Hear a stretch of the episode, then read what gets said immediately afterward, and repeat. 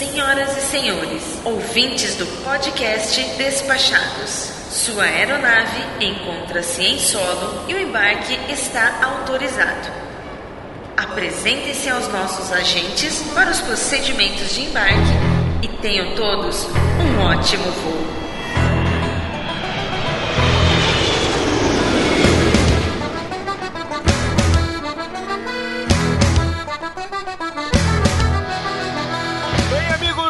Despachados, muito bem-vindos de volta. Começa nesse exato momento o episódio número 3 da jornada do podcast Despachados rumo ao maravilhoso mundo dos viajantes. Para o alto e avante! Muito obrigado por embarcar com a gente. Se você ainda não nos conhece, nós somos os Despachados e vamos falar sobre viagem e turismo para você, ouvinte, trazendo as dicas e experiências do nosso time, de maneira leve e descontraída. Nossa ideia é fazer com que você tenha mais informação para que possa viajar cada vez mais, cada vez melhor e tirando o máximo proveito do seu rico dinheirinho. Hoje vamos continuar nosso papo sobre planejamento e vamos falar de algo que é de suma importância para uma estadia agradável. Vamos falar de localização. Location, location, location.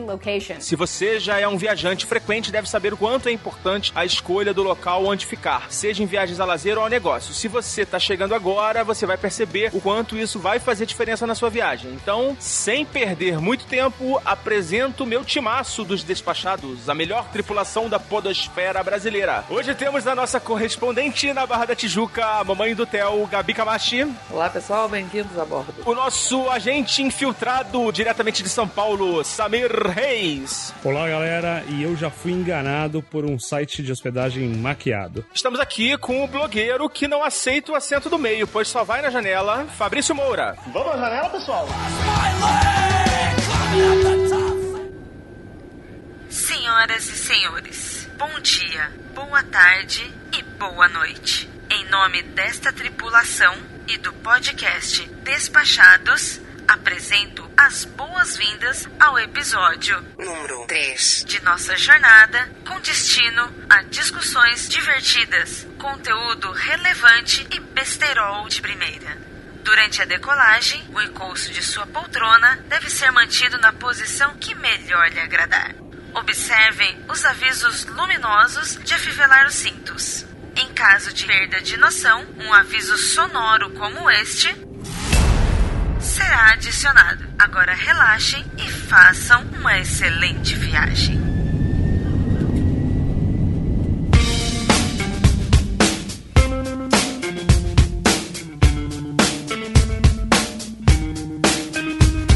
Hoje a gente está dando continuidade ao nosso episódio sobre planejamento. A gente não teve tempo para falar de todas as questões envolvidas na fase de planejamento. Na verdade, a gente também não vai ter tempo hoje, porque tem muito mais coisas do que a gente falou, muito mais coisas do que a gente vai falar hoje. Hoje eu reservei esse episódio para a gente tratar de um assunto importantíssimo, que é a questão da localização. E aqui eu não tô falando ainda de tipo de hospedagem, não sei se eu vou ficar em hotel, não sei se eu vou ficar em Airbnb. Talvez essas coisas influenciem, mas hoje a gente vai falar só de localização. Como que eu escolho onde ficar? Questões de bairro, de cidade, cidades próximas, ficar perto de atrações. E vocês, gente? Queria saber de vocês, como é que vocês se comportam e como é que vocês iniciam esse processo que para mim é Você complicado. diz de o, o processo de busca do meio de hospedagem. Da é isso? localização, né? Da localização, como que vocês escolhem onde ficar? Primeiro eu tento achar o equilíbrio entre a boa localização e hospedagem mais em conta, claro. A priori eu procuro hotéis ou hospedagens mais próximos das atrações turísticas, para eu não ter que me deslocar a longas distâncias usando transporte público. Mas às vezes em grandes cidades, quanto mais afastado da área turística, mais em conta são as hospedagens. E aí vale o bom senso, sabe? O quanto eu estou disposto a, a me deslocar para pagar menos e ter esse tempo de transporte entre o hotel e o museu X ou a galeria Y que eu, quero, que eu queira visitar. Tá, mas vamos começar do início. Hoje eu tava até propondo um desafio aqui pra gente, que seria simular isso. Vamos é, escolher um destino e vamos simular como que a gente vai fazer pra escolher essa localização. Por exemplo, se a gente falar de Viena, que é um local que eu nunca conheci, vocês por acaso já foram? Não. Eu também não. Então a gente poderia simular, se a gente fosse pra Viena daqui a um mês mais ou menos, e a gente tivesse que escolher um lugar pra ficar lá. Então, qual seria o primeiro passo? Primeiro passo é meu budget. Quanto eu tô disposto a investir em hospedagem. Se eu vou ficar no hotel, se eu vou ficar no Airbnb, se eu vou ficar no hostel. E aí eu vou procurar opções. É, eu começo procurando próximo às atrações turísticas. Então tá, vamos simular. E aí a gente vai se afastando, se a gente vai se afastando. afastando, sabe? Se me perguntarem hoje quanto eu estou disposto a abrir mão da localização para economizar, eu responderia que muito Só não pouco. pode ficar perto de aeroporto, né?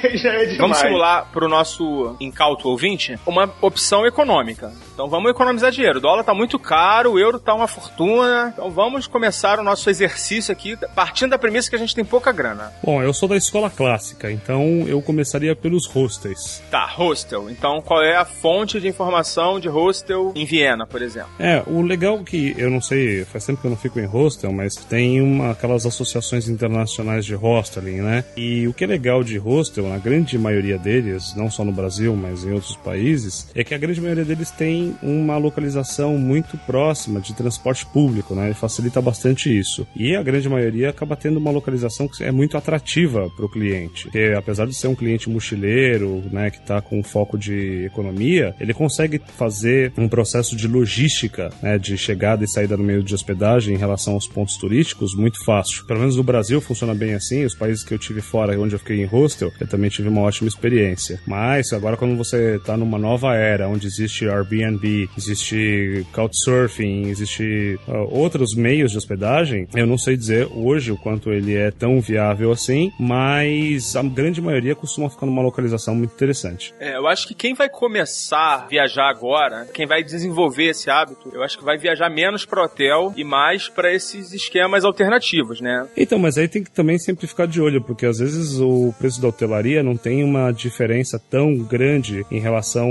a um meio de hospedagem alternativo. Às vezes por uma questão de 5 dólares, 20 dólares, ou, né, ou reais, ou Obamas, etc. Tem que ver a pena o quanto, o quanto compensa. E outra também, né? Quando você tá entre amigos, tá solteiro, tá sozinho, viajar, viajar pra ficar no rosto é uma coisa, né? Você tá casado, tem namorada, é, é uma outra parada. Então, É, eu acho que diga. Isso tudo varia realmente muito de lugar para lugar, né? Essa coisa que o Samir falou de depende do perfil do grupo, é muito importante. Eu com o Theo, eu não, não, cogito ficar no rosto. É, É, rosto, pra com criança em rosto é mais complicado. E assim, hoje em dia mudou totalmente. Eu fico em hotel se eu não conseguir um apartamento legal. Inverteu a lógica, né?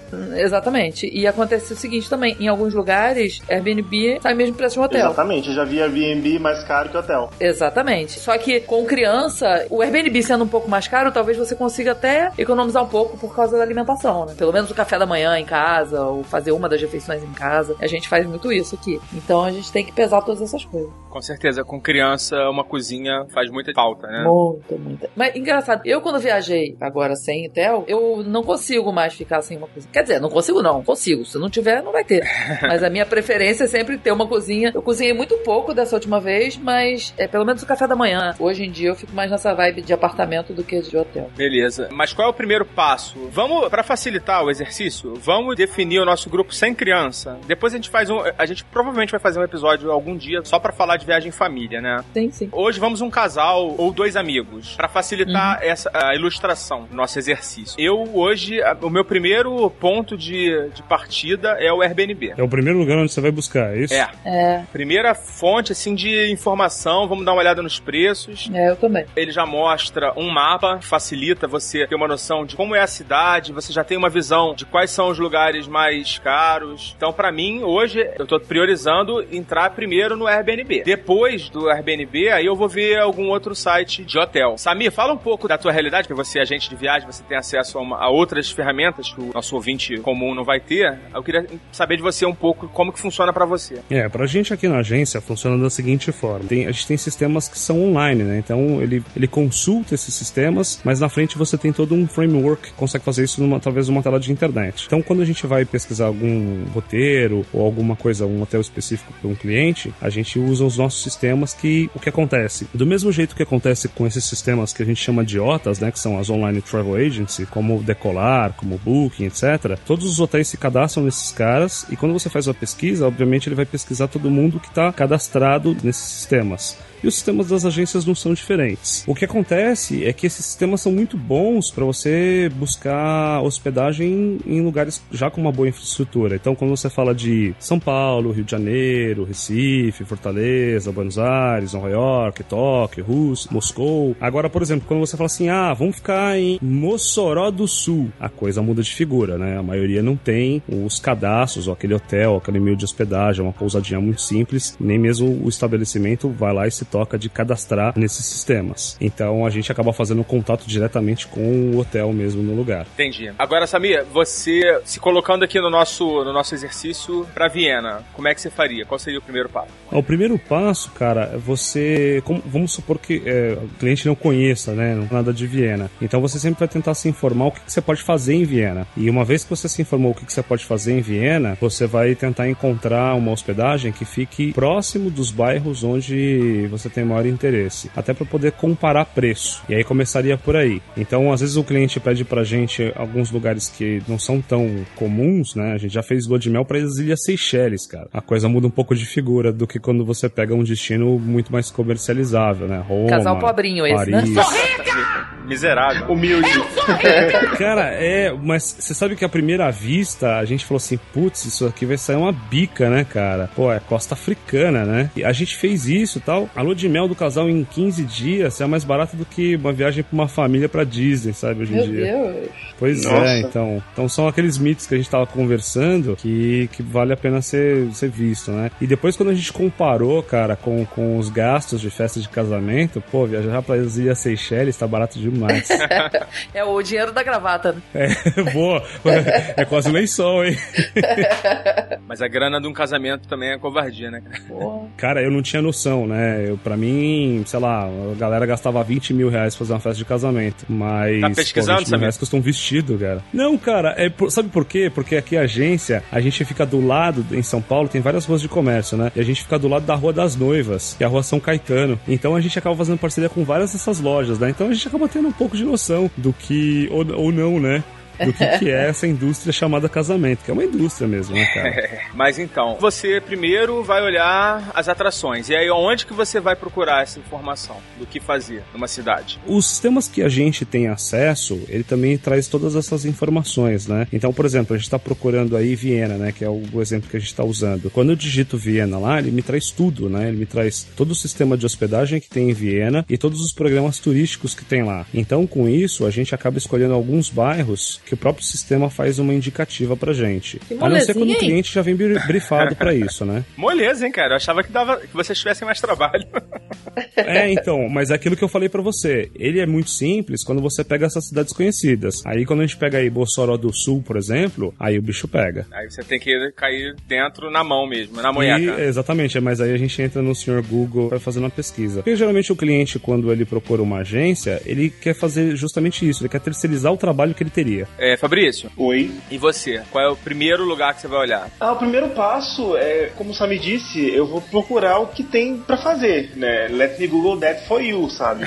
Jogo lá no Google, vejo o que tem de atração turística e aí eu defino um raio e começo a procurar hospedagem dentro desse raio. Normalmente eu vou direto no, no Booking procurando hotéis e hostels. E paralelo a isso também vejo Airbnb. Acabo escolhendo o que for mais vantajoso, dependendo da cidade, sabe? Cada caso é um caso. É, Munique, por exemplo, foi mais vantajoso hostel. Lisboa já foi mais vantajoso ficar em hotel. Beleza. Cada caso é um caso, né? É, eu coloquei aqui no Google o que fazer em Viena. Me jogou pro TripAdvisor. Vocês acham que é uma boa fonte de informação, Ah, não TripAdvisor? sou amiga do TripAdvisor. Não, não sou muito fã também não. Cara, eu vou dizer que ele é uma loteria, né? Pois Você é. tem uma hora que ele acerta bem e tem a hora que ele te joga. É igual o Waze, né, cara? Dei uma cagada fenomenal lá em Milão, né? Na hora do almoço, não sabia onde ia almoçar. Abri o TripAdvisor e ele me avisou que, que tinha um restaurante próximo e abriria daqui a alguns minutos. E simplesmente era o número um do ranking deles e era realmente muito bom. Foi uma boa nesse dia. Pra restaurante, quem me ajuda mais é o Yelp.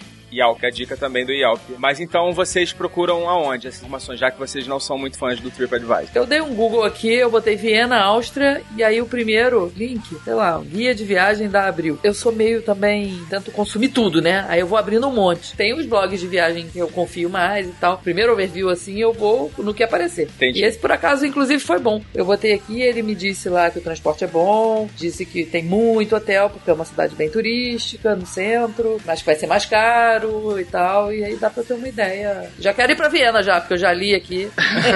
Eu já evito um pouco esse tipo de publicação. Eu acho que eles são muito formatados, sabe? De uma maneira quadradinha. Eu gosto de procurar em blogs porque você tem muito da experiência local da, da pessoa que foi lá e muitas vezes é, eu tenho amigos jornalistas, inclusive, que já escreveram para publicações como essas e muitas vezes os caras não nem colocam os pés no lugar, sabe? Eles acabam escrevendo com base em release, né? Diferente do blog do blogueiro que foi lá, que ele viveu aquela experiência, que ele andou naquela rua, que ele comeu naquele restaurante. Eu costumo procurar as minhas frases padrão para pesquisa é o que fazer em tal lugar e onde ficar em tal lugar. Sim. E vocês também fazem isso? Sim, é bem dessa forma que eu procuro também. E até quando eu escrevo algum post no, no Voo na Janela, eu procuro usar uma nomenclatura muito próxima da, da nomenclatura que eu uso para buscar aquela informação. Justamente assim como facilita para mim, no meu caso, encontrar essa informação em outro blog, eu imagino que vá facilitar para outra pessoa encontrar essa informação, a informação que eu tenho no meu blog também. Legal. Eu achei um artigo Ah, aqui. tem uma, uma curiosidade pra te falar, viu, Foca? O que acontece também é que, é, mas é uma particularidade é, minha, né? Eu participo do movimento escoteiro há muitos anos e a gente sabe que tem escotistas do mundo inteiro. Então, às vezes a gente entra nos nossos fóruns e aí eu pergunto, né, quem que tá em determinado lugar e pego algumas dicas também com essa galera. Então, Ah, funciona legal. bastante também. Sempre tem alguém para dar uma dica. Sempre, sempre. Você vai encontrar sempre algum escoteiro em algum lugar do mundo. Ô Fabrício, Oi. você falou que costuma formatar os títulos dos seus artigos mais ou menos para a forma que você mesmo procura. Sim, exatamente. E Qual é essa forma? Você assim, tem alguma palavra-chave? Onde se hospedar em Viena? É um título que eu usaria. Então vamos testar? Vamos pesquisar. É, aparecem muitos blogs, né? Quando você faz esse Parece tipo de bastante. pesquisa, é, né? Exatamente. Porque é uma nomenclatura um pouco diferente da que as publicações mais tradicionais usam, né? É uma coisa mais. É uma maneira mais informal de você pesquisar. É, é, da- é- é a maneira como que as pessoas pesquisam, né? Tá certo.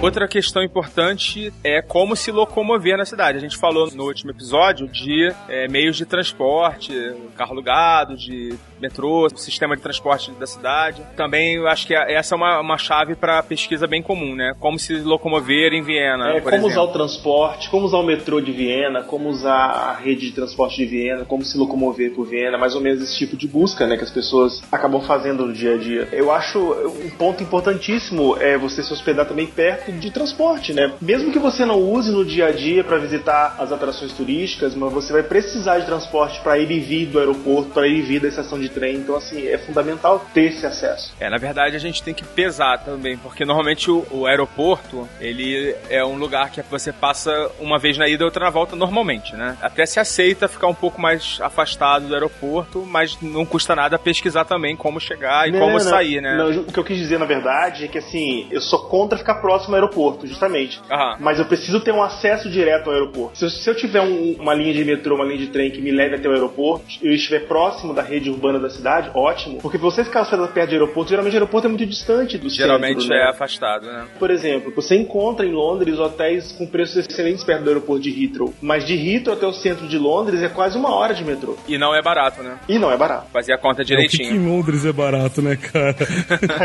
Alguém tem alguma ideia de quanto tá a Libra? Olha, a última vez que eu constei tava 5 e pouquinho. É, tava, quando eu consultei tava 5,95. Não sei como tá hoje. Passou de 6, cara. Passou de 6 hoje? Passou né? de 6 hoje não, já tem algum tempo. Vou botar a cotação no link.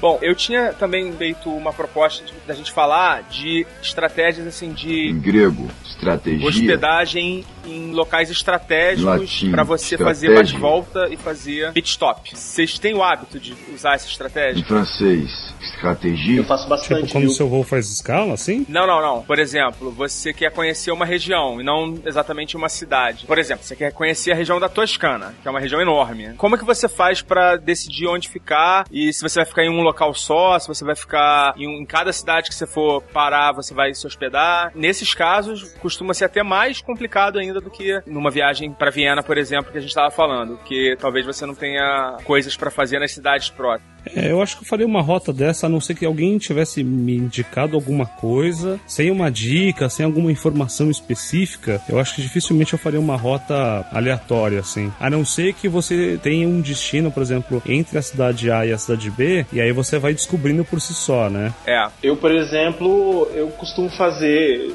geralmente, escolher uma cidade X e usar ela como base para alguns bate-voltas, né? Eu fiz isso em Munique, é, para ir para Nuremberg, para ir para Dachau, Peraí, em peraí. Lisboa também. de Munique você foi para Nuremberg e, vol De trem. e voltou no final do dia. no final do dia. Perfeitamente possível. Ah, pra Dachau também eu fiz a mesma coisa. De Munique, do Porto fui pra Coimbra, de Lisboa pra Sintra, Cascais. Eu escolhi alguma cidade que eu possa fazer esses pequenos bate-voltas, sabe? Sem ter que gastar com, com hospedagem nesses lugares. E também o, o deslocamento, né? De mala, de bagagem, de lugar pro outro. E você, Gabi? É, Eu tava aqui pensando já, mas não usei trem. Em Portugal, eu fiquei em Aveiro, que uma amiga minha mora lá, e a gente foi pro Porto e foi conhecer umas cidades próximas só. É, eu tenho uma experiência legal com, com isso na Itália. Eu fui pesquisar Veneza, tava uma fortuna, foi meio em cima da hora, dei mole, os hotéis estavam muito caros, aí eu comecei a ver Mestre, que é no continente, né? Mas também tava caro.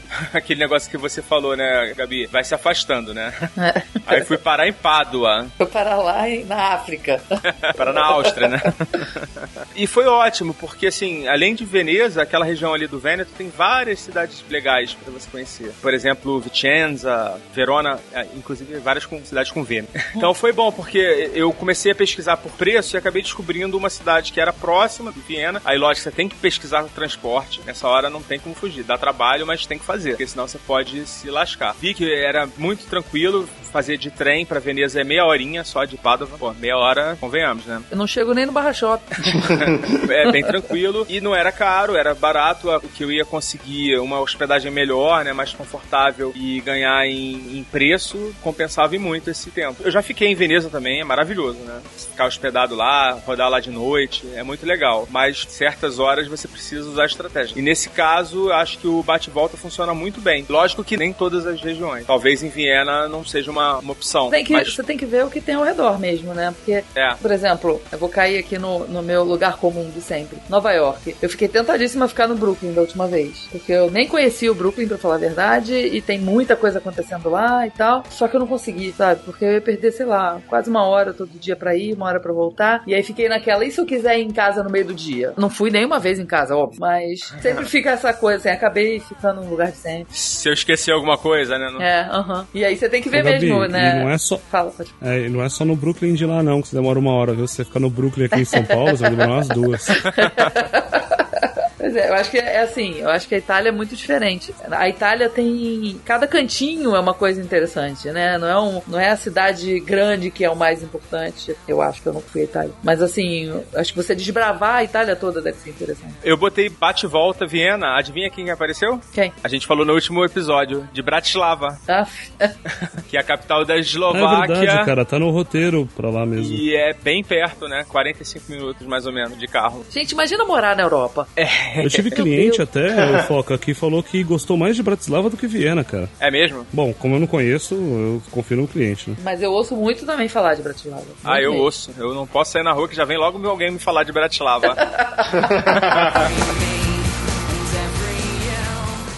O que eu acho que a grande vantagem do bate-volta, dessa estratégia, Em alemão, que estratégia. você pode estender a sua estadia em uma determinada hospedagem. E isso, para quem viaja em roteiros assim que são mais longos ou tem muitas mudanças, é extremamente cansativo e extremamente sacal. Você tem que trocar de hotel, você tem que pegar trem, é, avião com mala, tem que pegar táxi, eventualmente não, você não consegue se locomover na cidade na hora do rush com uma mala enorme, você vai ter que gastar mais dinheiro. Então eu acho que isso é muito útil para isso também. Por exemplo, minha última viagem para Itália, eu consegui ficar cinco dias em Pádua, que é absolutamente impensável se você analisar só o que tem para fazer em Pádua. Mas na- na no meu planejamento ficou até corrido, porque os arredores é que ó, que interessa tá em volta, não tava na, na cidade mesmo. Apesar de Pádua ter algumas coisas, não muitas, tá? Mas algumas coisinhas lá legais para visitar. Pois é, mas você acaba saindo do lugar comum também, né? Eu acho que você descobre coisas que se você ficasse em Veneza é ótimo e tal, mas que talvez você não ia conhecer. Com certeza. Vocês já ouviram falar de Vicenza? Eu acho que Não. ouvi você falar. É,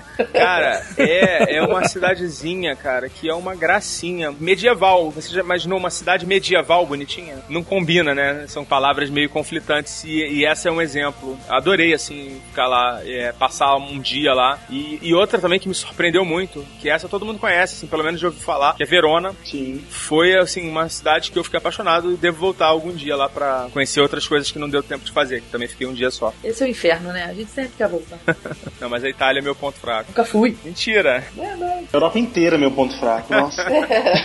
Convenhamos, né? Qualquer lugar é o ponto fraco, né? Hoje eu tava pesquisando coisas aqui no Brasil também, né? Que agora a grana tá, tá curta, né? Vai ter que se virar por aqui. Tem muita coisa pra fazer também. Gente, eu tô querendo voltar pra Manaus, adorei aquilo lá. Mentira! Cara, eu adoro Sério? Manaus, adoro Manaus. É- Manaus é demais. Manaus é sensacional, cara. Tem muita coisa legal pra fazer lá. E é uma cidade enorme, assim, ela tem uma área de cobertura enorme. E realmente você não vê a árvore. Eu fiquei bem decepcionado, assim. Mas também eu fui meio sem tempo, né? Eu acho que as coisas legais pra fazer lá devem estar em volta, né, o Fabrício? O legal de Manaus é o centro histórico, que é muito bem conservado, um lugar muito legal. O teatro, o Amazonas é sensacional. Mas o alto mesmo, o mais legal é fora da cidade, nos tours que você faz pela, pela floresta, pelos rios, ver o encontro das águas, nadar com boto, visitar uma tribo indígena, dormir na tribo indígena, existe essa opção também. Você sabe? dormiu? Dormi. Que maneiro!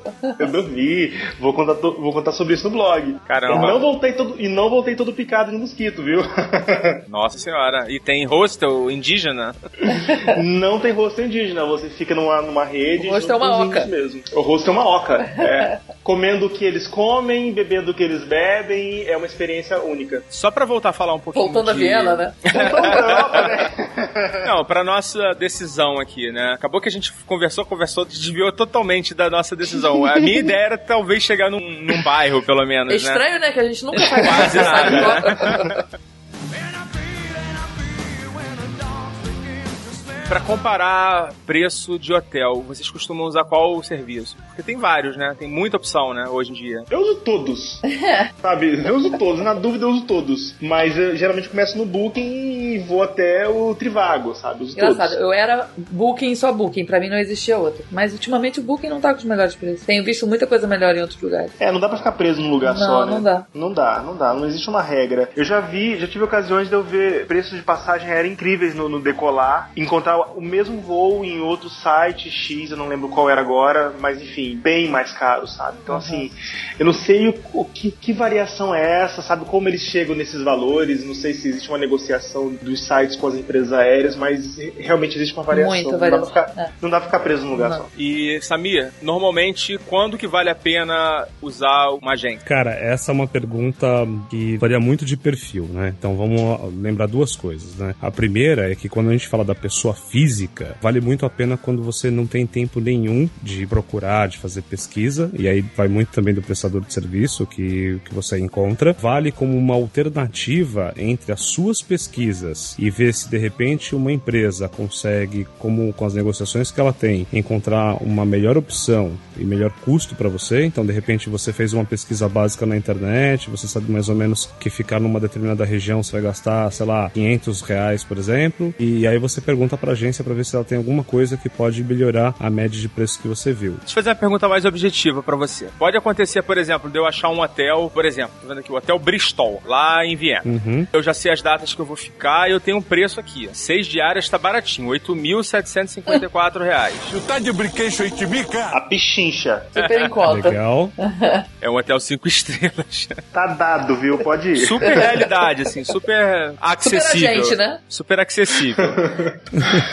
vale ligar assim e falar, pô, cara, vê esse preço desse hotel, porque eu tô vendo um preço aqui. Não é sacanagem com a gente de viagem, não? Botar Não, o cara, cara, pra não- trabalhar, assim, pra você Não, e não, depois. Não, porque o que acontece? Os sistemas que as agências têm hoje facilitam bastante. Então, quando você fala assim, ah, ô Samir, eu vi um. Eu tô indo pra Viena pra ficar do dia 1 até o dia 3 e encontrei hotel a 8 mil reais. Ah, legal, peraí. Aí eu vou lá, faço uma busca, falo, cara, eu consegui por 7.500. Aí você, ah, é o mesmo hotel? Pô, é o mesmo hotel. Vamos fechar? Vamos. Então acontece muito disso. E também começa e acontece o inverso. Pô, eu consegui por, por 7.500. Fala, putz, pode fechar porque eu não consigo bater esse preço. Entendi. É... Eu, tenho, eu tenho uma amiga que ela nem mora aqui, ela mora nos Estados Unidos e ela trabalha numa agência de viagens lá. Quando eu vou reservar qualquer coisa por lá, eu ligo pra ela, eu faço exatamente isso que você me falou. Eu falo, Renato, consegui por tanto. Você consegue? Se ela conseguir igual, eu já fecho com ela, porque eu sei que ela vai ganhar uma comissão, sabe? Legal, Né? legal. Porque- Também é uma boa.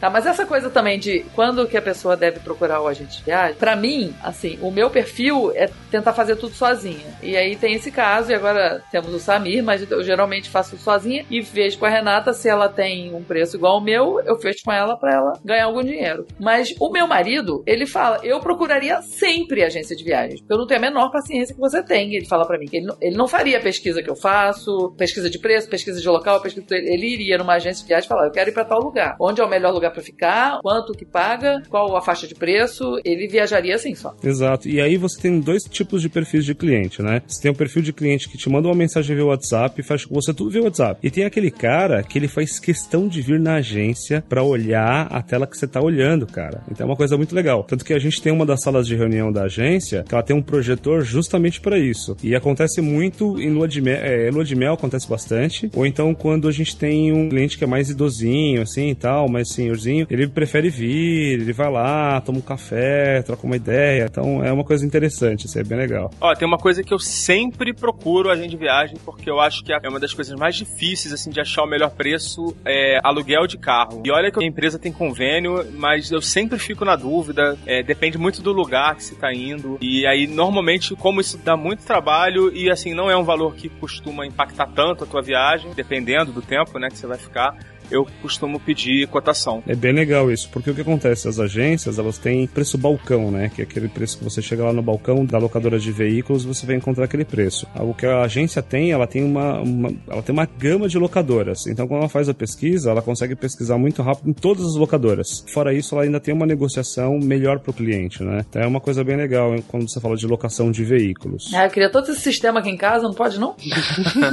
então, a gente libera esse sistema para o processo jurídico, né? Aham. Porque o que acontece? Muitas empresas, né? Se trabalhando numa empresa, ela tem a política de ter três orçamentos, por exemplo. Então, para ela seria muito complicado fazer toda essa troca, né? De solicitar, a Samir vê, consegue o preço de 20 passagens aéreas aí para mim. E para ela ficar fazendo essa solicitação para três lugares diferentes para cumprir as normas de orçamento da empresa, o que, que a gente faz? A gente libera um sistema usuário para ele, para o setor de compras. Legal. Então, ele tem sempre a minha cotação ali em mãos. Então, quando ele quer, ele já faz tudo por ali, ele só me manda o que ele precisa, a gente faz as emissões e depois faz o faturamento para a empresa. Que acontece às vezes de 15, 30 dias, mas faturamento para a empresa, a gente faturamento, esse processo de faturamento a gente só faz para a empresa mesmo. É, hoje em dia tá cada vez mais fácil, todo mundo consegue é, emitir uma passagem, todo mundo consegue reservar o seu hotel direto, praticidade, e isso normalmente se traduz em descontos, né, em um preço melhor, uma vez que você tem menos um intermediário, mas nem sempre, né? A gente vai fazer um programa um dia para falar sobre agentes de viagem, agência, porque existem algumas questões que são meio obscuras em relação a isso e o nosso querido Samir vai abrir o- a caixa de Pandora. Pô, total, cara. Acho que essas informações têm que ser sempre bem compartilhadas mesmo, até para o cliente saber o, o- quando ele tá fazendo uma boa negociação e quando ele não tá, né? É, tem muita gente que não tem é, acesso à informação. Acesso quem tem internet tem, mas não sabe muito bem, não tá, não tá muito afim Não de sabe como aprender. chegar, talvez. né? É, e tem gente que não, também não tá afim, pessoal de mais idade, né? Já tá de saco cheio mesmo. O cara vai na CVC mesmo e, e pega aquele pacotão que já tem tudo incluído, não tem que se preocupar com nada. Basicamente, o trabalho dele vai ser arrumar a mala e, entrar no busão lá da CVC. É, Exato. Porque o pra esse cara, por que que acontece dele conseguir coisas muito baratas, né? Geralmente essas grandes agências operadoras, o cara ele já foi lá e fechou, sei lá, o hotel inteiro, já com um ano de antecedência. Então, por mais que as outras agências tentem comprar aquela hospedagem, eles não vão conseguir.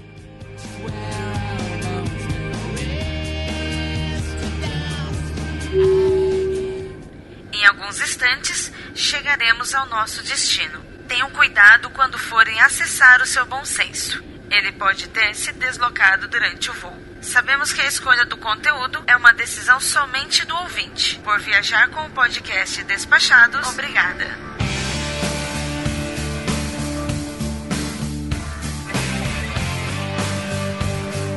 Bom, gente, é, estamos chegando ao final de mais um episódio num formato mais curto, atendendo a demanda de vários ouvintes que pediram pra gente fazer um programa mais curto.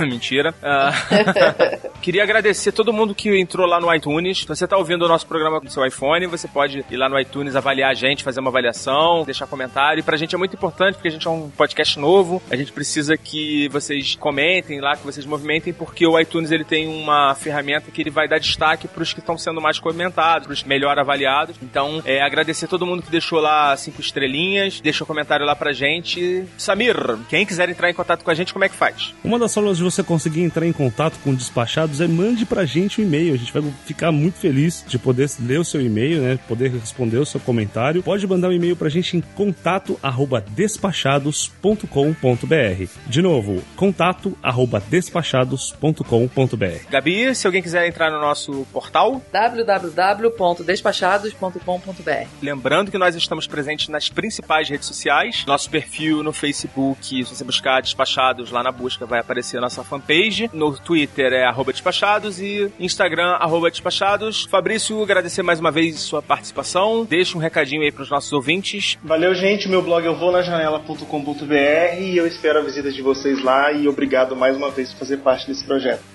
Valeu, gente. Muito obrigado. Foca na viagem. Tchau.